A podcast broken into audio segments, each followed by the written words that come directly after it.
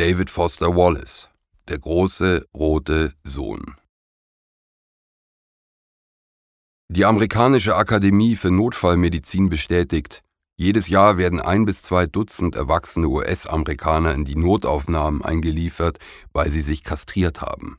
Meist mit Küchenwerkzeugen, manchmal mit Drahtzangen. Überlebende Patienten beantworten die naheliegende Frage in der Regel damit, ihr Geschlechtstrieb sei zu einer Quelle unerträglicher Konflikte und Ängste geworden.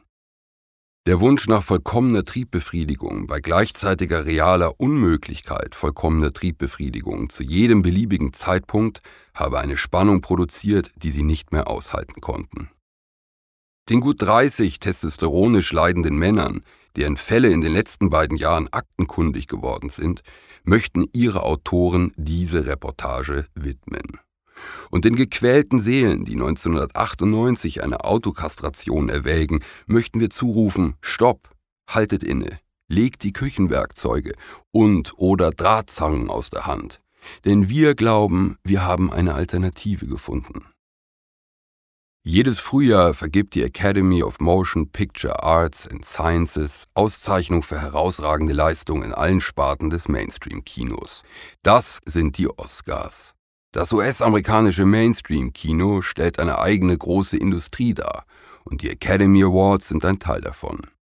Die offenkundige Kommerzialisierung und Scheinheiligkeit der AA widern viele der Abermillionen Zuschauer an, die sich zur besten Sendezeit einschalten und die Gala verfolgen. Es ist kein Zufall, dass die Oscars in der Quotenerhebungswoche verliehen werden. Wir schalten praktisch alle ein, obwohl es grotesk ist, einer Branche bei der Selbstbeweihräucherung zuzusehen, sie sei noch eine Kunstform. Zeuge zu werden, wie Leute in 5000 Dollar Garderoben von ihren PR-Managern verfasste Klischees von Überraschung und Bescheidenheit aneinanderreihen und so weiter, der ganze zynische postmoderne Kappes.